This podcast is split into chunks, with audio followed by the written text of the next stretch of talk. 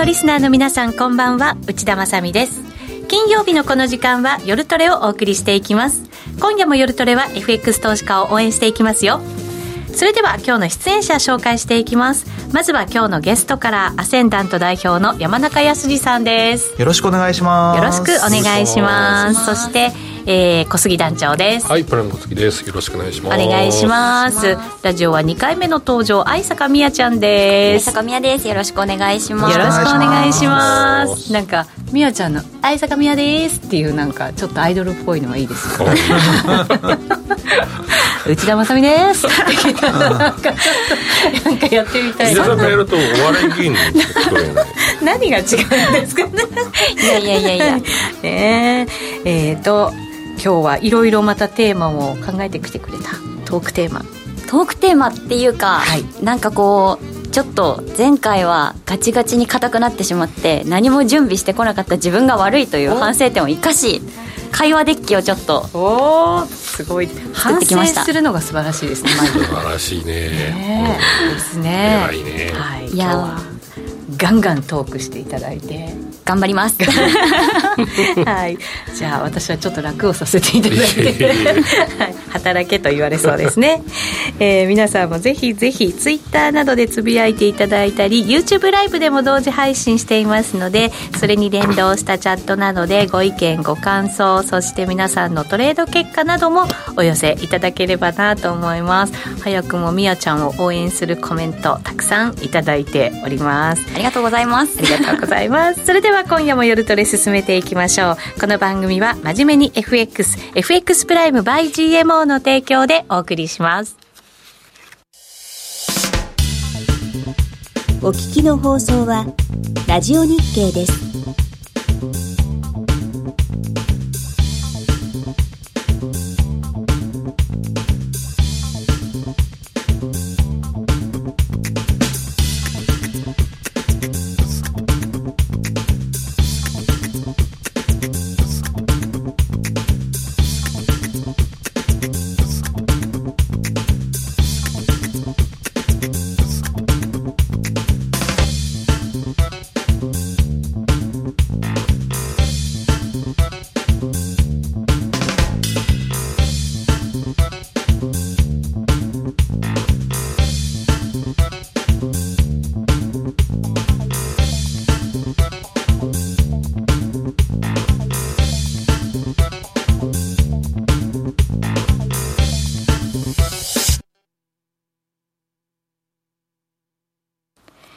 えー、さて今夜の夜トレはゲストに山中康さんお迎えしています。引き続きよろしくお願いします。お願いします。えー、先ほどですね、アメリカの7月の輸入物価指数が発表されました。えー、前月比だと予想ですと1.0%のマイナスということでしたけれども、それをさらに下回るマイナス1.4%という数字が出てきました。それに伴いまして、ドル円が今、133円61銭から62銭あたり、小杉さん、これ、発表する前って90銭ぐらいまでありましたかね、90銭手前まで上がってて、はい、ずっと5バル手前で抑えられたのが抜けて、うん、バババーっと上がってって、やっぱりちょもうちょっといくのかなと思って見てたんですけど、いつの間にかもう50台まで落ちてみたいな。そうですね。うん、山中さん、今週はね、CPI から始まって、PPI も出て、輸入物価指数も今出て、そうですね。物価に関するものに注目度がね、かなり高く集まった日でしたけ週でしたけれども。はい。どんなふうにご覧になりましたか、まあ、どういうふうに考えるかっていうとですね、まああのー、実はまあ、今回、前回からまだ1か月経つか経たないかぐらいということでですね、で、まあ、前回の時にはどちらかというと、まあ、景気後退リスクとか、あとは来年2023年の緩和への転換とか、ちょっとそちらの方に少し、まあ、着目した、えー、見方あと、まあ、個人的な意見も含めてなんですけども、ちょっと今回はどちらかというと、またちょっと軌道修正してですね、うん、えー、まあ、まだインフレ高いよねと。ドル強いんじゃないの？っていうような、えー、形での、まあ、景気後退とは関係なく、まあ、あの、なんて言うんでしょうね、えー、まあ、ちょっと資料からいきましょうかね。はい、2ページ目なんですけれども、ままあ、CPI の推移ということで、まあ、こちらは見ていただくと分かるんですけれども、まあ、去年、まあ、7月ということで、今日はちょうど1年前との比較っていう資料をいくつかよ、よあの、まあ、いくんで、まあ、CPI も1年前と比較しようかということで、まあ、昨年の7月分の数字っていうのが、まあ、アメリカ5.4%で、うん、もうすでに4月ぐらいから上がり始めてたんですよね。で、ね、もう、うん、あの、昨年の7月だけはもうすでに5%台に乗っかって、で、もうどんどんどんどん秋に向けて上がっていった。で、本当だったらもうこのぐらいの時に手を打っていれば、今ほどアメリカというのはそんなにインフレとか困ることはなかったんじゃないのかなっていう感じなんですけれども、まあ、結局は、えー、最初の利上げというのは今年の3月まで待つことになっちゃったんで、まあ、そんなことでもってですね、えー、前回の数字は9.1%という、まあ、恐ろしい数字が出て、はい、驚きました。はい、驚きのですね、うん、そんで今週出た数字は、まあ、予想8.7に対して8.5が出たということでですね、まあ、随分、あの、低いなというふうに、まあ、見られたんでしょうね。発表直後は、まあ、ドルが結構下げるという動きがあったんですけど。ドル円だと2円近くそうですね。そうですね。あのー、動いた感じがありましたけど。全然動かなかったところから急激にドーンと下げたっていう、まあ、感じでしたよね。まあ、もちろんユーロドルも上げましたけども、はい、特にドル円での、まあ、下げが、えー、強かったかなっていう感じなんですけれども、まあ、じゃあ本当にこれじゃあなんて言うんでしょうかね、その CPI が弱かったからドル売っていいんでしょうかねっていうようなことを考えると、いや、どうもそうじゃないんじゃないのかなっていうような感じが、えー、最近すごくちょっとしてきているなということで、うん、まあ今まではもうとにかく上がったらドル売るんだとかっていう感じでもってずっとドル売ってたんですけども、今ちょっとどうもですね、まあ CPI 直後ぐらいからっていうと変なんですけど、CPI が悪い数字出るとも、こんな、あの、それでこんな反応するとも思わなかったんですけども、どうもちょっとそろそろ下がったら買ってもいいかもしれないなんというふうに思ってたところにちょっと下げてきたので、今はどちらかというと、ちょっと下がったら買いたいなというふうな、まあ、見方になってきてるという感じなんですよね、うん、足元、その物価なんかには注目が集まってますけれど、その他にやっぱりドルを取り巻く環境というのは、それほど大きく変わってないということなんですか、ね、何も変わってないっていうか、ひょっとしたら、あのー、まあ、これはもう先週の話ですけれども、えーまあ、クリーブランド連銀総裁、メスター総裁って結構タカ派なんですけれども、言ってる内容がですね、結構その市場参加者に対してですね、あんたたち見方間違ってるよっていうような発言が出たんですよ、最初に。うん、で、まあ、今週に入ってからも同じことを、まあ、まあ、意外と筑連銀総裁の講演って多いじゃないですか。はい、で、まあ、今週に入ってからも、まあ、繰り返し言ってるのに加えて、他の筑連銀総裁もですね、まあ、ハト派な意見って全然出なくて、タカ派な意見ばっかりボロボロボロボロ、まあ、出てきてるということでですね、じゃあなんでそうなんだろうっていうことを考えると、まあ、やはり、あのー、今のっていうかですね、えー、まあこれ非常に悩ましいんですけど、雇用統計直後の市場参加者の見方と CPI 直後の市場参加者の見方ってちょっとガラッと変わったかもしれないんですけれども、うん、まあひょっとするとあの雇用統計直後の見方っていうのが FRB の考えてることに本当は近いんじゃないかなっていうふうに思っています。雇用統計も予想上回るいい数字が出ましたよね。すごくいい数字が出ましたよね。はい。で CPI は予想をちょっと下回った。下回ったということで、はい、結局あの雇用統計で上がったのと CPI で下げたのを考えると、うん、ちょうど先週の金曜日と、まあ、今週の水曜日とで、まあ、何日かかけての行ってこいっていう動きですよね。うん、まあ、132円台から5円台まで上げて、ほんで5円台から2円台まで下げて、まあ今は3円台ですけれども、まあそういった意味では、じゃあどっちがその本来的な見方としては正しいのかって考えると、あの、以前は、この CPI 後の動きの方が正しいっていうふうに多分私言ってたと思うんですけれども、ちょっと最近あの、ちょっと待てよというふうにいろいろと思い始めて、まあ雇用統計後の動きの方が、まあ、より、あのー、まあね、8月は FOMC もないんで、まあ、9月までっていうのは、もちろんその数字を見てっていうふうに、まあ、彼らも言ってますので、数字見てっていうことにはなるんですけれども、まあ、じゃあその数字を少なくとも、えー、直近のところで出てきてる数字を見てどう判断しますかということになると、やはりメスター総裁の、えー、まあ、言ってるようなことの方がですね、まあ、個人的には、まあ、よりまあ、FRB の、まあ、見方に近くて、まあ、今のその市場参加者は、どちらかというと、ややハト派になってしまってるんじゃないのかなっていう感じが、まあ、しているということでですね。雇用統計はいい数字が出て、はい、ドル円を見ると買われた。買われましたね。買われた。はい、で、CPI が出て、売られた、はい、ってことですよね。まあ完全にだから本当に3日かけていってこいですよね。値動き的にも、値幅的にも、まあ、大体似たような動きになってると思いますよね。みやちゃんも、この FRB 関係者の発言、めっちゃ注目してるって言ってたじゃないですか。すね、だから多分チェックしてたんじゃないかなと思いますけど。そうですね。うん、やっぱりその雇用まず先週の話になるんですけど、はい、先週金曜日の雇用統計とかって、うん、その発表される前って、えっとまあ、ブルームバーグのニュースとかでも、うん、その雇用の鈍化、まあ、需要の鈍化がすごい注目されていて、でそんな中でのあの雇用統計の数値が良かったので、はい、なんかあまりにもその意表をついた感じだったので、めちゃくちゃドルが買われたんじゃないかなっていうふうに私は妄想していて。悪いものが出るよって、みんながなんとなくそっちの方に傾いてたところにいい数字が出たから、そ、ね,、のギャップですよね。はい。うん、っていうふうに思っていて、うん、で、やっぱりその、まあ、じゃあ、こんなにいい数字が出るんだったら、まあ、CPI はもっといい数字が出る、まあ9%、まあ9 1.1%超えなくてもその9%近い数字が出るだろうって思ったさなかでの、うん、と予想を下回る数字だったのでそのギャップでまた売られてしまったんじゃないかなっていうふうに私はちょっと考えてますね。なるほど、はい、どっちとも意表をつかれたような動きだったっていう感じなんですね、うん。すねだからこそのちょっと大きな動きになったって可能性は、ね。うん、山中さんあるかもしれないですね、ちょっとじゃあ7ページの資料いきましょうか。はい。これはあのいわゆる非農業部門の総雇用者数ですね。総雇用者、はい、で、総雇用者数があるから前月比っていう数字が出てきてですね、うん、まあ皆さん前月比ばっかり注目するんですけれども、総雇用者数っていうのが本来の数字ということで、まあ逆にサブチャートにあるのが、えー、前月比で、52万8000人プラス？この下のやつがサブチャートってことですね。あのサブチャートはいはい。前月比。前月比、はい、で、えー、プラス52万8000人ってやつですよね。でまあ52万8000とか50万を超える数値ってのは確かに強いんですけれども、はい、今回気にしなきゃいけなかったことっていうのは非農業部門の総雇用者数っていうのが米国史上最大になったと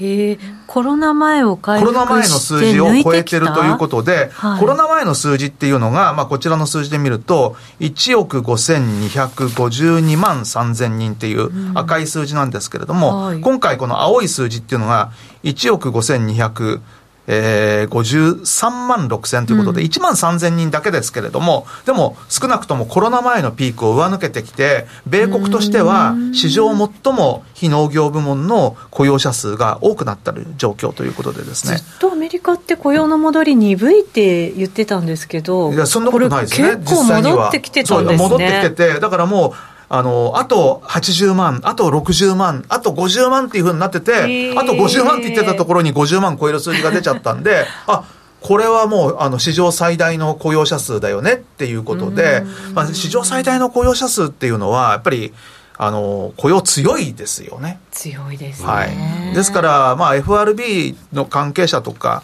あの財務省とかもそうなんですけれども、まあ、雇用が強いから、まあ、安心していられるっていう部分があって、まあ、GDP が2期連続でマイナスでリセッションだとかっていうね、まあ、見方も、まあ、もちろんあのああるんですけれども、まあ、そんなことはないんだっていう、まあ、根拠の一つにされてると思いますね。今日のあのリクルートの決算を見たら、アメリカのインディードを持ってるじゃないないですか、これもすごい数字ですからね、だからやっぱり、そういう求人も本当にフル回転っていう感じですよね。だから、まあ、そういった意味では、まあ、あれじゃないですかね、アメリカでもって仕事を探してる人っていうよりは、もう、とにかく企業の方が探してる人がすごく今、多いんじゃないかと思いますよね。企業側がもう欲しくて欲しくてそうそうだからあの完全に、なんていうの、これ、売り手市場っていうの？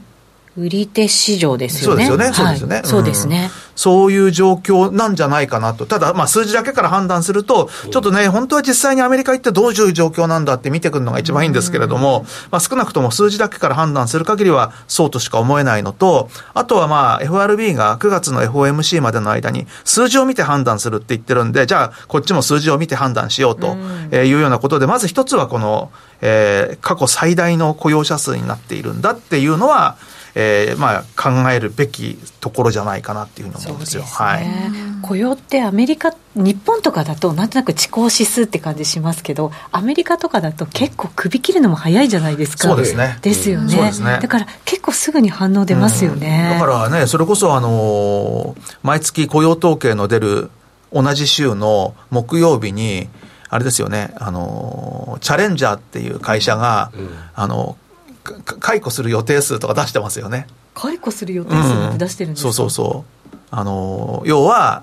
まあ、要は、解雇っていうと言い方悪いかもしれませんけども、うん、要は、その、就労者がどのぐらい減る予定かっていうような。まあでも、解雇ですよ、アメリカの場合は。うん、そうですね。なるほど。雇用から見ると全然まだまだ景気後退なんてことを、が反映されてるなんてものじゃないわけですね。ないですよねっていう感じなんですけど、うん、でもじゃあ、本当はどうなんだろうねっていうのがですね、今の数字見てると本当にミックスしててですね、8ページの資料はこれ GDP なんですよ。GDP、はい。ただ GDP もですね、すごく強いんですよ。なんだかんだ言って。確かにその伸び率という点では、あの、2期連続マイナスですよね。今回がマイナス0.9%で、その前がマイナス1.6%。リセッション入りなんて言われましたけどね。はい。ですから、まあ、2期連続マイナスだと、まあ、要は、数字的にはリセッションなんですけれども、まあ、日本もそうなんですけれども、まあ、景気がいい悪いの、よく景気の山だとか景気の谷とかって言いますけど、あんなのって1年ぐらい経ってからようやくね、発表されるっていうことで、うん、まあ、アメリカでもその、まあ、いわゆるその景気についての判断っていうのは、まあ、あの、民間ですけれども、まあ、非営利団体のところで発表するっていうのは、多分来年ぐらいになったらどうだっていうふうに言うんですけども、うん、まあでもリセッションって言うかもしれないし、リセッションでないというふうにまあ言うのかもしれませんけども、まあでも来年ぐらいにならないと分かんないんですけども、まあでももっと早く知りたいよねというのが市場参加者で、まあそれだけから考えると、まあ少なくとも GDP はまあ2期連続マイナスっていう意味では、ちょっと弱いですよねと、成長は弱いですよねっていうことになるんですけども、ただ絶対的な数字を見るとですね、これもあの、非農業部門総合予測と同じなんですけど、米国 GDP っていうのが、まあ、あのー、下にまあ、ある数字、まあ、下にある数字っていう言い方がいけない。あの、メインチャートの方の青いグラフですよね。はい。はい、これ見ると大体24点、まあ、約、うん、だまあ、大体もう、ざっくりと25兆ドル？うん、まあ、25兆ドルっていうことで、しかも、まあ、なんだかんだ言ってて、ずいぶん増えてるわけですよ、コロナショック以降。そうですよ、ね、コロナショックでもって一旦20兆割り込んでたところからですね、今、もう25兆ドルぐらいのところで、まあ5兆ドル増えてるわけですよね。はい、コロナショック以降でもって。まあそれ考えると、まあ、まあ確かにその2期連続マイナスなのかもしれないけれども、なんて言うんでしょうね、その絶対的な数字っていうところを見ると、やっぱり結構強いんじゃないのかなっていう感じがしますよね。拡大してる感じ、ね、拡大も着実に拡大している。で、しかもやっぱりそのコロナショックがあったからだと思うんですけども、この伸びている角度って急角度ですよね。だからこんだけ急角度で伸びてるから、やっぱりちょっとマイナスになることだってああってもおかしくはないのかなっていうことを考えると、まあ確かにそのホワイトハウスだとか、まあ財務省関係者とか、まあそういうところが言うように、まあリセッションとは言えないのじゃないかと。ただまあ、その、2期連続マイナスだったらリセッションなんだっていうふうな、まあ定義としては存在してますので、まあ定義的には、まあ要はテクニカルリセッションではあるけれども、まあ本当のところはどうなんだろうねってことを考えると、まあアメリカそこまで悪くはないんじゃないのかなっていう、ただこれから先はわかんないですけどね、まあ現時点ではまだそんなに悪くないんじゃないのかなっていうような、まあ数字かなっていうふうに思いますね。なるほど。えーと、この、まあ、CPI の方に話戻すとすると、どうでしょうね、ピークアウト説みたいなものも出てきていて、で確かにあの穀物なんかは結構、相場としても下がっていて、ねはい、まあ、エネルギーはまだまだ高止まりっていう感じなのかもしれませんけど、はい、その中でも原油はちょっとね、調整局面っていう感じはしますけれど、ねはい、どうなんでしょうね。まあ確かにですね、ちょっとそれはまずじゃあ3ページからいきましょうかね。はい、あの、まあ穀物、原油、金属、もろもろすべて合わせた、いわゆる商品市況の指数で、これちょうど過去1年間で、1年前と比べてどうなのっていうふうに見ると、まだ結構高いんですよね。1年前の数字っていうところを見るとですね、まあ一番左端が1年前です。えー、そうするとそのあたりの数字っていうのが大体215ぐらいなんですけども、はい、今まあ、あの、随分下がってきました。えー、ピークでは330ぐらいまでいってますから、それから考えると、今200、えー、69。289かな？289か？はい。289.27ですね。はい。はい。289、まあ大体290ぐらいなんで、まあまだ高いのかなっていう感じなんですけど、まあこれの内訳の、まあ主要なものっていうところでちょっと見ていきたいなっていうのが次の4ページ目なんですけれども、これあの、グラフ上からですね、あの、先ほどの CRB 指数、あの、すべての商品を合わせた、まあ全部で19の商品を合わせた CRB 指数っていうのがですね、この、えー、1、2、3、4、5個ある線の真ん中にある、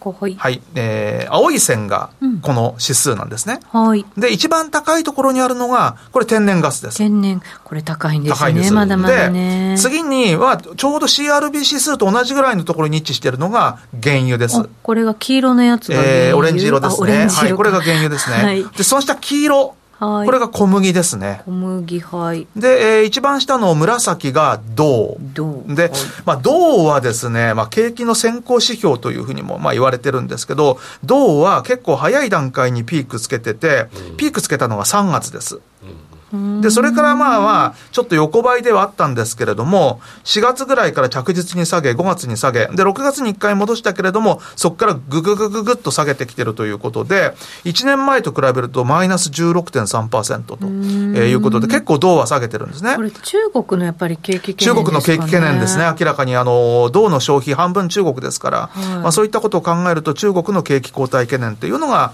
まあ、えー、銅の価格が下がってる、えー、一番の大きな理由だと思うんですけども、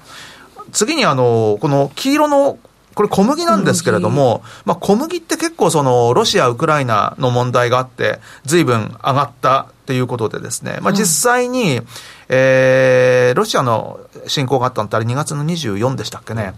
だから2月末に結構やっぱり小麦ぐっと3月の初めぐらいにかけて上がってるんですけども、上がったんですけど、その後って意外と落ち着いてたんですよね。まあ、上がりもせず下がりもせずみたいな状況がしばらく続いてて、そしてまあこれはもう6月ぐらいからどんどんどんどん下げていって、今の水準というのがちょうど、えー、ロシアがウクライナに侵攻する前の水準ぐらいのところまでは下げてきていると。ただ、1年前に比べると、まだそれでもプラスにはいますよということで、1年前に比べてマイナスっていうのは同ぐらいなんですよね。で、原油は1年前に比べると、プラス33%。で、確かにピークからは下げてきてるけど、まだ高いと。で、天然ガスはこれ論外ですよね。これもロシアの影響が、ね、これロシアの影響が大きすぎちゃってて、ね、すぎちゃいますね。もう倍ですよね、うん、1年前と比べると。だからちょっと天然ガスはだけは特殊要因というふうに言えるかもしれないんですけれども、このまあ7月、6月から7月にかけて一気に下がったところからまた一気に上がってきてるっていうことで、まあ、やはりあの、今ロシアから欧州に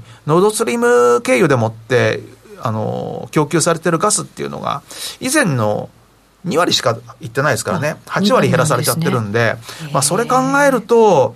まあ、結局、どこが儲かってるんでしょうねっていうと、ロシアの代わりに天然ガスを輸出してるところはまあ儲かってるってことなんですけど、はい、まあ、アメリカなんか結構儲かってるでしょうね。まあそうです、ね、アメリカは結構その天然ガスなんだかんだ言って出ますからね。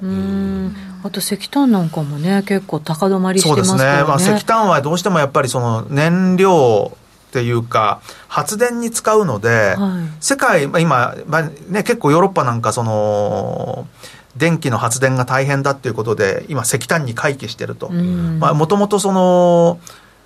再生エネルギーとかって言ってて、風力だなんだとかって言ってましたし、あとは天然ガスもいいよねって言って、ただ天然ガス、ロシアの天然ガスに頼りすぎてたんで、ロシアから来なくなっちゃったら、さあどうしましょうって言ったら、結局なんだよ、また石炭かよって話でね。本、当、逆戻りですね。もう逆戻りですよね。もう、あのーあれですよね、ガスの排出がどうだとか、そんなのはもう関係ないっていう感じになってきちゃってて、うん、今はまあ目先のあの電力供給の方が大事だって、それはそうだと思いますよね。そうですよ電気なくなったら何もできないですもんね。そうなんですよ、あの産業だって動かないですし。いや、物作れないですもんね。うん、まあ、それに、なんだかんだ言って、世界の電力の、まあ、圧倒的なシェアってやっぱり火力発電で、火力発電の確か35%から40%ぐらいがもともと石炭なんですよねやっぱり石炭安いんでなるほどね。もともとだから、ね、あの、石炭結構な量使われてたんだ。それが、まあ、もっと多分増えるでしょうねってことで、うん、まあ、石炭上がるでしょうし、まあ、天然ガスはね、結局、あの、ロシアのカバーでもってっていうところでは上がってるっていうのはあるんですけども、ただ、まあ、ピークから比べると下がってる。ただ、うん、じゃあ1年前と比べてどうなんだろうねっていうことを考えると、確かにその、CPI とかが、ピークをつけた頃に比べると下がってはいるけれども、驚くほど下がってもいないかなっていう感じですよね。まあどうでしょう、この CRB インデックスの数字で見ると、ピークが55ぐらいで、今33ぐらい。はい、まあ、その、1年前と比べてっていうところでの変化率でいうと。まあ、これがどの程度今後の、あの、米国のインフレに影響を与えてくるのかっていうことを考えると、確かにピークアウトした可能性は高いかもしれませんけれども、高止まりする可能性も同様に高いっていう感じでもって。そうすると FRB はその引き締めの手をそんなに簡単には緩められないんじゃないでしょうか、ということになりますよね。なるほどはい。それでまあじゃああの、まあ、5ページなんですけれども。まあ、FOMC としては、まあ、3月から利上げして、7月までで合計4回で2.25%の利上げをしましたと。はい、で、現時点では9月の利上げ織り込み度は0.5%か0.75%かで結構割れていて、最近ね、0.75じゃないかってっていう声もね、出てきてて、ね、で一時期あの、それこそあの本当に、まあ、雇用統計直後なんかもそうでしたし、ちょっと何かあるとですね、0.75の人が増えてくるということで、これ結構流動的でですね、これ今、58対42ですけど、ピークでは0.75%が80までいったってことありましたんで、そうなんです、ね、そうなんですよ。で、まあ、あの、逆にこの0.5の方が70ぐらいまでいったりとかってことを結構、その時々によってですね、分かれてるんですけども、まあ、現時点ではやや0.5%を見込んでる人の方が多いかなというぐらいの感じですね。なるほど。はい。で、あのー、まあ、先ほどから先週、今週と、えー、結構そのクリーブランド連銀のメスター総裁がいろいろと、えー、講演をしたりとか、あとはテレビ局のインタビューとか、まあ、番組出たりとか、結構いろんなところに出ててですね、まあまあ、高派な発言をいろいろとしてるんですけれども、はい、まあ、あの、もうおっしゃってる通りだと思うんですよね。えー、アメリカのインフレ目標って2%なわけですから、うん、2%って8%から考えたら、はるか彼方でですね、一体今の水準で、確かにピークアウトはしたかもしれないけれども、まあ、こういった物の価格が高い状態が続くんだとするならば、2%への回帰には、まあ、メスター総裁は4%超の政策金利が適切だと。まあ、高派ですからね。そうですね、はい、今だと大体なんか3.5から3.75ぐらいっていうふうに見られてますけど、そ、ねうん、それを上回る。それよりも0.5%ぐらい上のことを、えー、言ってるわけですよ。なるほど、はい、はい、で、えー、まあ、この部分に関しては、この4%っていうところはですね、えー、まあ、例えば3.5%って読み替えてもいいかもしれません。あ、ちょっと強気だから。いや、強気だから、あの、はい、そうは言っても、うん、他の、じゃあ、あの、FRB メンバーというか、FOMC メンバーの人だっても、3.5%ぐらい見込んでるわけですから、はい、まあ、要は、目標2%への回帰には、それなりの水準の政策金利を続ける必要はあると。うんいう意見は多分全員一致だと思います。なるほど。4%っていうのはまあメスター総裁ぐらいかもしれませんけど、ただまあ。最近このメンバーの意見が割れるってことないですもんね。ないんですよ。みんな口揃えて同じ方向で、ね、同じことで。で、しかも最近ちょっと高派の意見ばっかり出てくるのが、はい、少し気になるっていうのは、多分8月に FOMC がないから、ええ、9月の FOMC までの間に1か月半ぐらいあってですね、うん、その間にハト派に市場参加者のあの、思惑が傾くのを避けたいっていうのがあるんじゃないかと思いますね。と思います。で、あのー、まあ、えー、メスター総裁の発言続けますと、来年上半期までは引き締めると。で、その後一旦停止する来年上半期まで？はい。そうか。なんか来年2月ぐらいまででもう終わるんじゃないの？みたいな。そうなんですよね。それで、あの、市場参加者はそうなんですよ。もう、あの、来年の3月ぐらいからは、もう利上げはないっっていうような見方してるんですけど、まあ、メスター総裁は来年上半期までは引き締めて、その後一旦停止っていうのは、えー、まあ、要は、ピークの水準が結構続くよっていうことを言ってるんだと思うんですよね、なんか結構マーケットってそのリセッションしちゃうから景気後退しちゃうからすぐに引き締めじゃなくから緩める方に緩和の方に切り替えるみたいな期待ってありますよね、うん、勝手な期待がね。あので、まあ、今でもあります。それは今でもあります。まだあのやっぱりその GDP のね先ほどの数字で2期連続マイナスとかっていうのもありますし、まあ、もちろんその強い数字だけではないと、えー、いうことを考えるとですねやっぱりその中国欧州だけではなく、米国も景気後退リスクっていうのは結構高いんじゃないかっていう意見はあるんですけども、ただそれは、あのまあ、そうなるかもしれないんですけど、それはもうしょうがないっていうふうに彼らは思ってるわけですよね。もうあの景気後退を犠牲にしても、とにかくインフレを抑えるっていうか、まあ、インフレファイターってそもそも中銀の最大の仕事なんで、中央銀行って何をするんですかって言ったら、インフレを抑えることっていうのがこれがもう中央銀行の最大の役目だと思うんですよね。あの、日本みたいにデフレの時は、じゃあ何やるのって本当はやることないんですよ。もうね、中銀としてはやることない。だって、デフレファイターはなれないですから、それはあの、政治の仕事ですからね。あの、あれですよ、本当にあの、財政を出して、本当にあの、極端な話、あの、消費税下げるとかね、そういうようなところまで踏み込んでやってもいいんですよ。それで景気よくなったら後で帰ってくるんですから。あそうですね。あの、あんまりその財政が規律がどうだとかって言ってる場合じゃないだろう、お前らっていう状況だと思いますよ、日本は。だけど、その、財政均衡だなんだとかっていうふうにね、突っ込む人が多いんで、まあ、ちょっと消費税はもっと上げなきゃみたいな話の方が逆にあるのかもしれないですけど、本当はまあこういう時は、もう一回思い切ったことやっちゃった方がいいんですよね。うん、そうですね、うん、で、次のジャンプのための、ね、そうですね。で、まあそういうふうに良くなってから、あの、また元に戻すことを考えりゃいいということなんでしょうけど、まあなかなか日本はそうはいかないんですけど、まあちょっとアメリカに話を戻すと、まあそんで、まあ同じくメッサー総裁は、緩和は2%台に戻る状況を数ヶ月確認する。まあ数ヶ月ったら最低でも2、3ヶ月ですよね。で、しかも2%に戻らなかったら、緩和はしないっていうふうに言ってるっていうことはですよ。これはひょっとすると他のメンバーもそれに近いことを考えてる可能性は高いんじゃないかと思うんですよ。最近本当にあのみんな結構高派の意見が多いっていうことも考えると、ですから、市場参加者は来年のもう本当に第一四半期ぐらいに緩和への転換の可能性っていうのを考えてますけれども、FOMC メンバーは多分、あの、メッサー総裁も FOMC メンバー投票権持ってますけれども、来年いっぱいは緩和しない可能性が非常に高いと。これってもちろんエネルギー価格もそのウクライナのあの問題なんかが片付いたとしてもやっぱりロシア対ロシアって難しいですよね。よね今だからこんな状態だと、うんインフレが本当に2%なんかに来年中に収まるんですかっていう感じですよね。今回、その CPI 見ても、家賃とかも高くなってるわけじゃないですか、サービスとか含まれますからね、そうなんですよ、ね、物だけじゃないんで、だから、それって一回家賃上がったら、なかなか下がらない、ね、感じのイメージもあるじゃないですか。下がらないですもんね。下げられないですよね、なかなか。で、今回、物の値段って結構上がってて、いろんなもの、それもどうぞどうぞ安くしますよってなるのかどうなのかっていうのも結構疑問じゃないですか？いや疑問ですよね。よね。いやまあ、日本はひょっとして安くなるかもしれないんですけど アメリカは安くならないですよきっと。一回上がったものはね。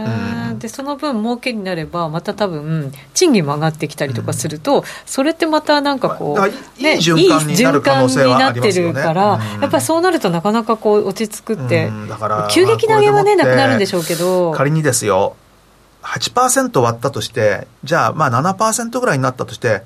6%、5%までまた下がるんですかっていうと、かなり疑問ですよね。2%なんてどうですかって感じですね。本当に2%なんかどうですかですよ。本当に。だから、少なくとも1年前のアメリカの CPI っていうのはさっき5.4%だったじゃないですか。で、1年前の水準にまで仮に5%ぐらいまで下がる可能性っていうことは、さっき見たようなものの値段が1年ぐらい前のところまで逆に下がらないと、まあいろいろなものがね、他のものも上がってるわけなんで、下がらないんじゃないんですかっていうことを考えると、本当に下がるのかよっていうね。だから、下がるとするとですね、やっぱり景気後退が実際に起きるというようなことで、要は、あの、買う人がいなくなるから値段が下がるとかね。そういう方向での、だから本当にあの、一時期の日本が見てきたような、そのデフレみたいなね、そういう状況だ。そうすると本当スタグフレーションになっちゃうんですけども、あのアメリカも、まあそういう方向で、まあ今後、まあどこまで、あの今の通常の範囲でのインフレを抑えることが可能なのかっていうところなんですけども、まあもちろんこの後金利がどんどんどんどん上がっていって、今の2.25%から、まあ仮に3.5だとしてもですね、あともう1.25%ぐらい今後3ヶ月から半年ぐらいの間に上がっていきますよっていうことを考えて、で、その時じゃあ、どのぐらいの CPI なんだろうって、こればっかりは本当に蓋開けてみないと分かんないですけども、なんかせいぜい4、5%じゃないのかなっていう気がしてならないですよね。でそうだとするとまだまだ緩和には程遠いというようなことになっちゃいますよね。ねずっと上がり続けていくってわけじゃないのかもしれませんけど高止まりっていうふうに。高止まりの可能性が、ね、そうですよね。なった時に、うん、じゃあそれをどういうふうな判断になるのかってことになりますよね。ね。はい悩ましいですね。悩ましいですね、はい、ただ悩ましいんですけれども、まあそういったことを考えると、やっぱりその今、割とその、まあ市場の人たちっていうのはその緩和がどうとかっていうようなこと言ってますけれども、えー、クリーブランド連銀総裁に敬意を表すわけじゃないんですけど、意外とこの人の言ってることは高派だけども、まあみんなもそれに近い見方をしてる可能性が高いんじゃないのかなっていうふうに思うとですね、まあ、ちょっと、そうだとすると、まあ、しばらく、あんまりその、緩和だなんだっていう話は出さない方がいいのかもしれないなっていう感じがしてきますよね。本当そうですね。安易な期待はあったら、逆になんかね、やられちゃう感じがしますよね。しかもなんか FRB 自体そういう経済統計をその都度その都度見ながら判断していくってところが、また我々なんかね投資家トレーダーにとってはやりにくいところだったりもね、こっちもその都度見ていくしかないですよね、だからあまりあの、そう基本的にあんまり人の言うこと聞かないんですけども、あんまりその今、どういうふうにみんなが考えてるのかっていうのに流されないようにする方がいいでしょうね。なんかボラティリティのなんか高い相場が続きそうなイメージはありますね。それはそうですよね。だからそれはいい,、いいことですよね。それに関してはいいことですよね。ボラがあれば、はい、ボラがなかったらもう本当にあのね、はいそれこそ、いつ見てもドル円同じっていうようなね、時ありましたもんね。はい、3年前がそうだったので、もう印象的ですよ。ね、いつ見ても同じでしたもんね。はい、でも動いてくれると、失敗したとしても、ロスカットしても、それなんかね、しっかり取り返せますもんね。取り返して、上回る利益出せることもね、ありますからね。そうですよね。わかりました。一旦お知らせを挟みまして、まだまだお話伺っていきます。初心者サポートが充実していて、スキャルもし放題の会社を選ぶなら、最大11万円の口座開設キャッシュバックプログラムを実施中の FX プライム by GMO。人気のスマホハイスピード注文は待ち時間なしの連続発注を実現。チャートを見ながらスキャルでもスイングでもサクサクお取引いただけます。毎月開催の豊富なキャンペーンやセミナーはもちろん、トレードも情報もやっぱりプライムで決まり。株式会社 FX プライムバイ GMO は関東財務局長金賞第259号の金融商品取引業者です。当社で取り扱う商品は価格の変動などにより投資額以上の損失が発生することがあります。取引開始にあたっては契約締結前交付書面を熟読ご理解いただいた上でご自身の判断にてお願いいたします。詳しくは契約締結前交付書面などをお読みください。お聞きの放送は、ラジオ日経です。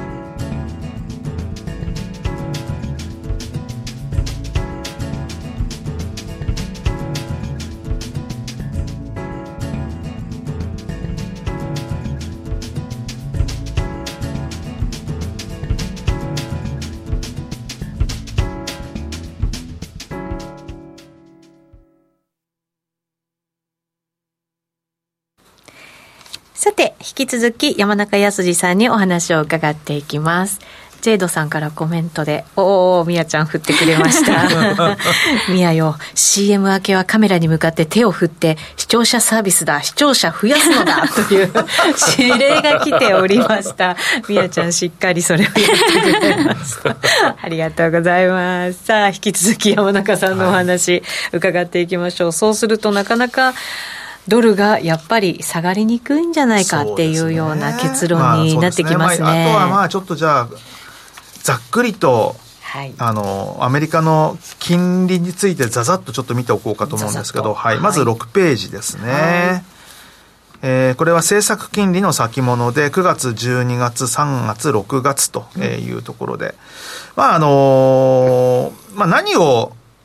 見るべきなのかっていうと、どこでピークをつけるのか、そのピークの時の金利はどの程度なのかということなんですけども、これ上から3つ目がですね、来年の3月の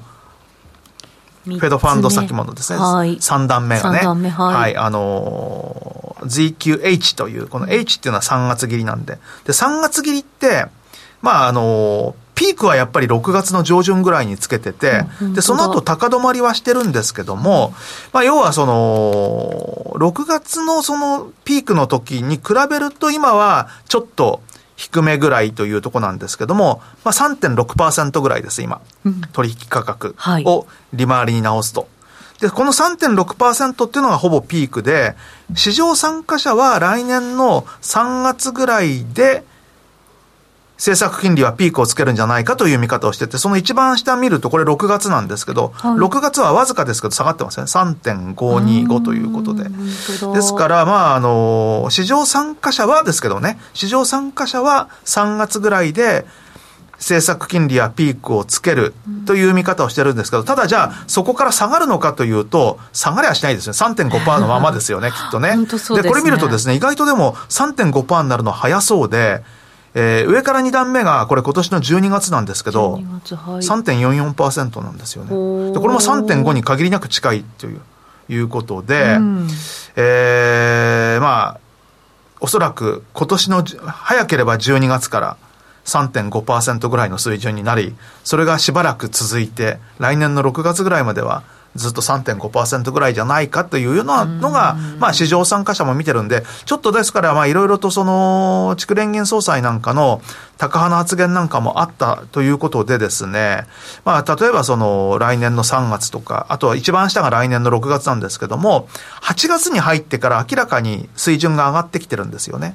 先の方が。はい、先の方、先に行けば行くほど、えー、下がったところからここにまた上げてきてるということは、それだけ、まあ要は、えー、FRB の、えー、引き締めの状態が長引くと。まあ、利上げが、あの、要は、早く大きくという動きは、あの、多分あるだろうと。だけど、その、高止まりする状態というのが意外と、そのピーク状態っていうのが長引くんじゃないかっていうのが、まあ、今の、えー、短期金利市場の、えー、トレーダーのまあ見方というふうに言っていいと思いますね。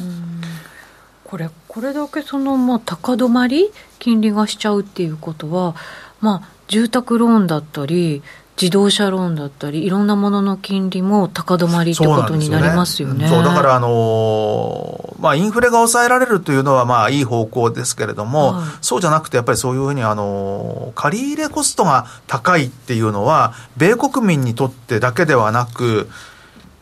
新興国なんかで、やっぱりその、ドル建てでもってとかっていうような、要は借金を返す時の、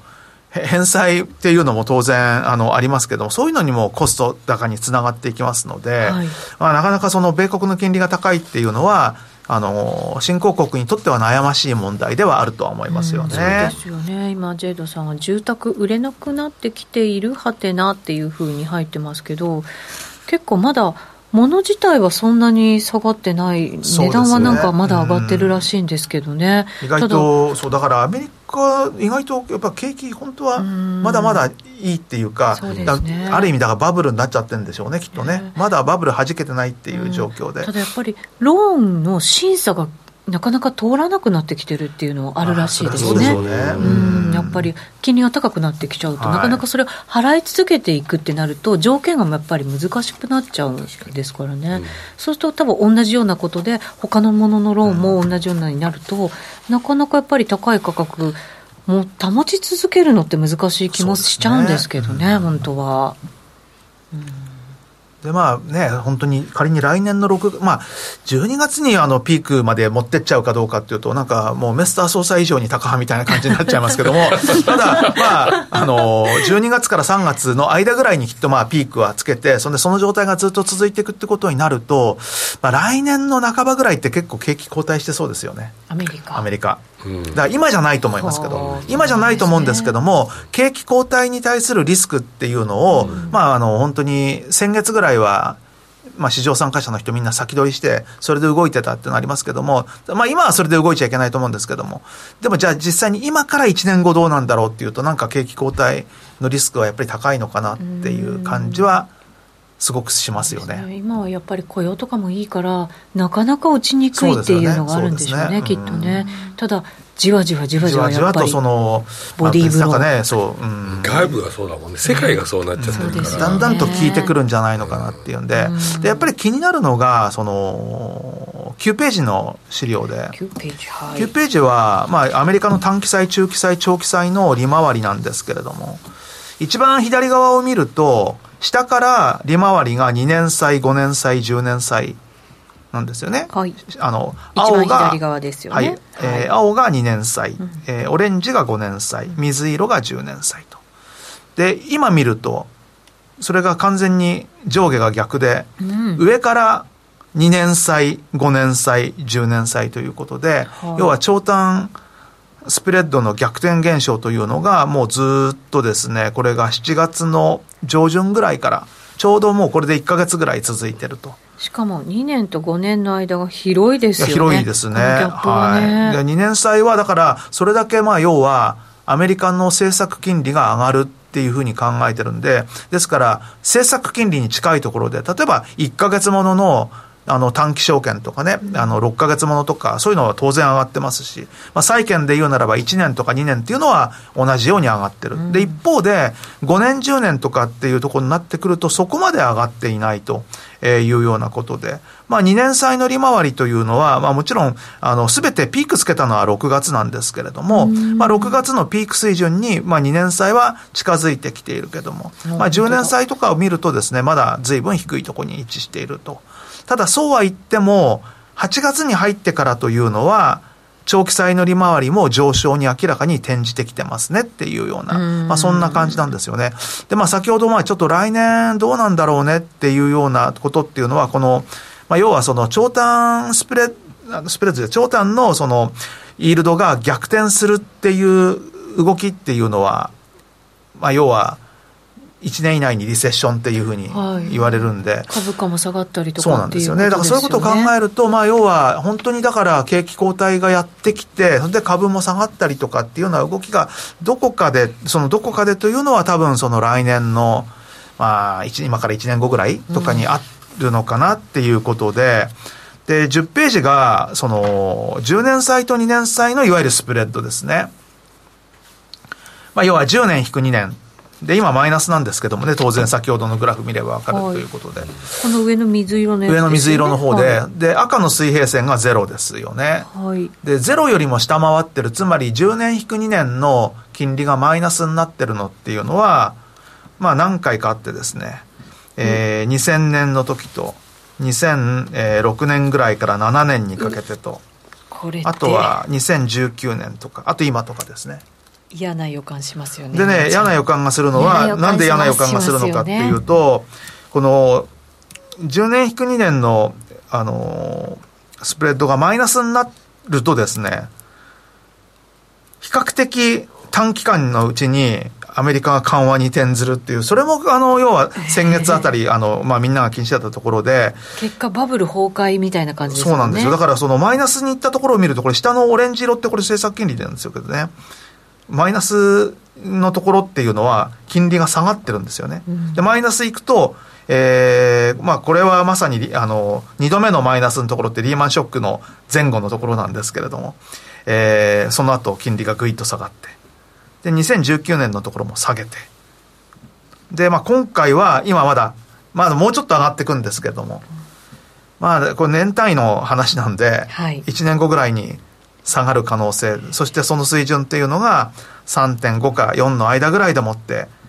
緩和に転じていく可能性というのは、まあ、ちょっとあるのかもしれないなと。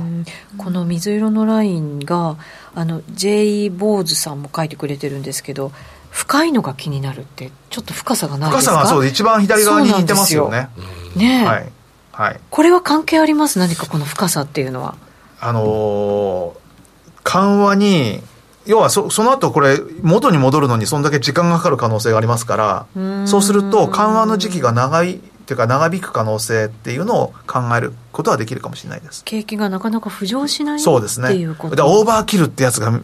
まさに我々見ることができるんじゃないでしょうかね。要は、あの引き締めで、景気が結局殺されちゃうというやつですよね。もう、あの、利上げしすぎてね。そうですね。すべてパウエル議長が政策間違ってたんですよ。だから、結局結局ね、あの、本当に、だから来年の、だからね、はい、1年前の段階になんで決断しなかったのか、あの頃ね、一時的だ、一時的だなんて言ってたのがいけなかったんですよ。そうですね。これ財政これだけ出しすぎたっつうのもまあそれだからそれはもう当然当然バブルになりますよね。もうどっちもやりすぎてますよね、そうなんですよ、もう本当に本当大盤振る舞いでだってあのリーマンショックであの大変だって言ってる時にそれこそあの FRB のバランスシートってまだ4兆ドルでしたからね。今8.8兆ドルぐらいでしょ？倍以上。倍以上ですよね、はい。で、これもね、本当にチキな話で、さっきあの、まあ、アメリカの GDP が、まあ、25兆ドルぐらいだとかって言っててですね、誰がそんなの決めたんだと思うんですけども、GDP の3分の1ぐらいまでバランスシート膨らませてもいいって、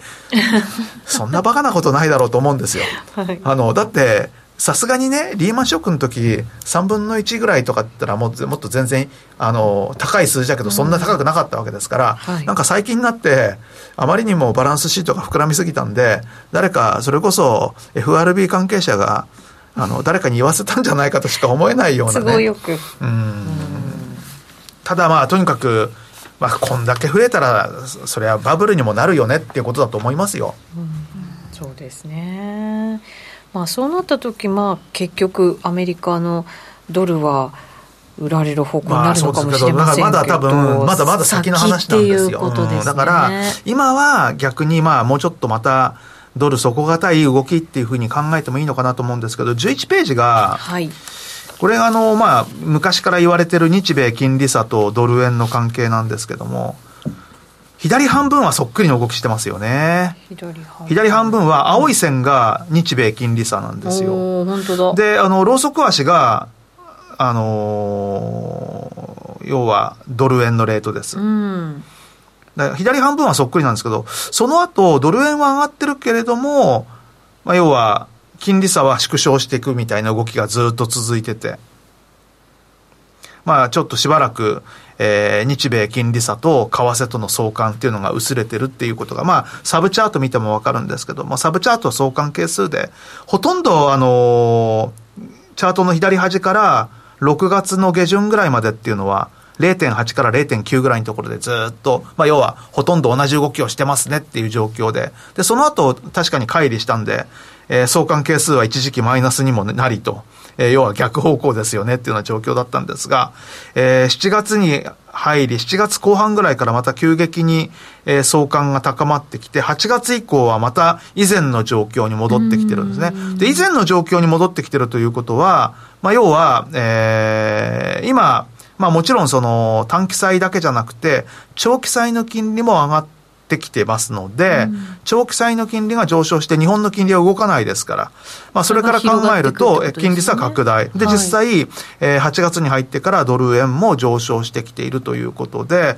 まあ、あの、以前と同様に日米の金利差っていうところを見ながらドル円の方向性を考えるっていうのは悪くないんじゃないのかなと。なるほど。でそうだとすると、はい、下がったところはドル買いというので今はいいんじゃないかなというちょっとちょっとそんな感じがしてきてます。結局だからこの金利差がドル円の動きに追いついてくるみたいなイメージなんですかね。そうですね。まあ、どっちが先かっていうのはね、あれなんですけど、まあ、金利が、あの、リードしてるというふうに考えていいと思いますので、今後、あのー、政策金利が上がり、まあ、あのー、債券の利回りも上昇してくる動きが見えてくるならば、ドル円も上がるのかなと。ということで、ちょっとまあしばらくはまた日米金利差、ちょっと気にしててもいいんじゃないかなっていうふうに思いますね、この離れちゃったところっていうのは、やりすぎちゃったんですかね。これはね、多分どうなんだろう、こんなに連動してないと。大将だって139円台までいっちゃったっていうんで、はい、相当投機的な動きがあったっていうことでしょうね。思いっきり、あの、円売りのポジションが、多分、海外勢なんかも含めて作られちゃったんだと思いますよね。で、そのドル円だけじゃなくて、クロス円なんかでもね、ユーロ円はじめポンド円とか、もうみんな軒並みクロス円でも円売り状態だったんで、全面安もう円全面安ということで、もうあのーこの時にはもう他の金融市場の動きを全て無視して、とにかくひたすらドル円で上昇っていう時代だったんでしょうけど、まあそれが一気に7月の半ばぐらいから本当に久しぶりに調整らしい調整が入ったんですが、なんとなくこれ、ひょっとしたら上も下も見ちゃった感って結構あるかなと思いますね。1年のあの、まあ、年後半の。はい。なんとなく、140円1回ぐらいつけるかなっていう気もしたんですけれども、ひょっとしたらこれ139円39銭っていうのが、今年の高値。今年の高値になってしまう可能性も、あながちないとは言えないなという感じで。うん、で、あのー、まあ、日米金利差でもって、まあ、ドルが買われるっていうことになってくると、ひょっとすると、この間の下の130円台後半ぐらい、まあ、131円ぐらい前後のところですね。そのあたりで、ちょっと一旦安でも見ちゃった感があるかなという感じでもって、しばらくは131、2円ぐらいを下に、まあ、上が135、6円みたいな、あまり面白くないドル円になるかもしれないです。ただ、面白くないかもしれないですけど、その131円から135円ぐらいの間って、最近結構な、結構何往復もしてるんで、まあそうだとすると、レンジではあるものの激しいというのかもしれないですからね。でも、アメリカはまだそれでも、あ、そうか。利上げの打ち止め感みたいなものもマーケット先取りしちゃうからなかなか動けない、ね、もう何でも先取りしますからね。そうですよね。先取りプラスいいとこ取りしかしてないもんね、それがマーケット、うん、はいただまああの今はどちらかというとこれはまあ個人的な意見ですけれども下がったらドルを買いたいなという気がちょっとしてきて今の水準だと、うん。はい、レンジでそうするとしばらく年後半そうですね。まあちょっと今はだからさっきも言ったように132円前後のところっていうのはきっと買いが出てくるだろうし135円台は売りが出てくるだろうしみたいな状況がちょっとしばらく続くんじゃないかなっていうふうに思いますね。まあこれまでの動きから比べたらですよ。今年じゃなくてその前の年とかに比べたら大きいレンジの中で上げ下げを繰り返すみたいな感じですかね。でまあ、あのすごく長期的なチャートを見ると12ページでこれもうドル円の四半期足で今はもう1998年以来のドルの高値ですっていうのが今年のあの年初来の139円39銭ということになるんですけれども、まあ、139円39銭というと、まあ、ちょっとあの、動きとしては、まあ、やや、えー、行き過ぎちゃった感はあるんですけれども、ちなみにあの、変動相場制移行後の最も円の高値の75円台のところを起点にして、そこから、まあ、要は2015年高値125円までの上げ、そしてその後の下げっていうところからですね、100%のエクスパンション、これはさすがにないだろうと思うんですけど、まあ、149円の284っていう一番上のところにある、えー、薄茶色っぽいところなんですけど、その一個下のところの青いところの78.6%エクスパンションっていうのが138.524だったんで、うん、まあ個人的にはこの辺ぐらいっていうのが、今年の高値になりそうだな、みたいなことはちょっと考えてはいたんですよね、当時。あの、まだ上がる前に。うんはい、あのー、ところが139円乗っちゃったんで、あ、これやっぱり140円かな、なんていうふうに思ったんですが、結局、まあやっぱりその、テクニカルなことを考えると、まあこんな年単位のことで考えると、8円の半ばも9円台前半も、まあ、誤差の範囲かもしれないんで、まあ、そういったことも含めてひょっとしたら今年の高値を見ちゃった可能性っていうのもあるかもしれないなというような。ただじゃあその高値を見ちゃったとするとですね、えー、2021年の安値のところから現在のドル高の相場っていうのはスタートしてますので、はい、2021年安値と今年仮に高値を見ちゃったとするならばそこからの押しを考えるとそのあたり延長戦で伺っていこうかなと思います、はい、引き続きご覧いただきたいと思います。今日のゲスト山中さんでした、はい、ありがとうございましたこの番組は真面目に FXFX プライム by GMO の提供でお送りしました。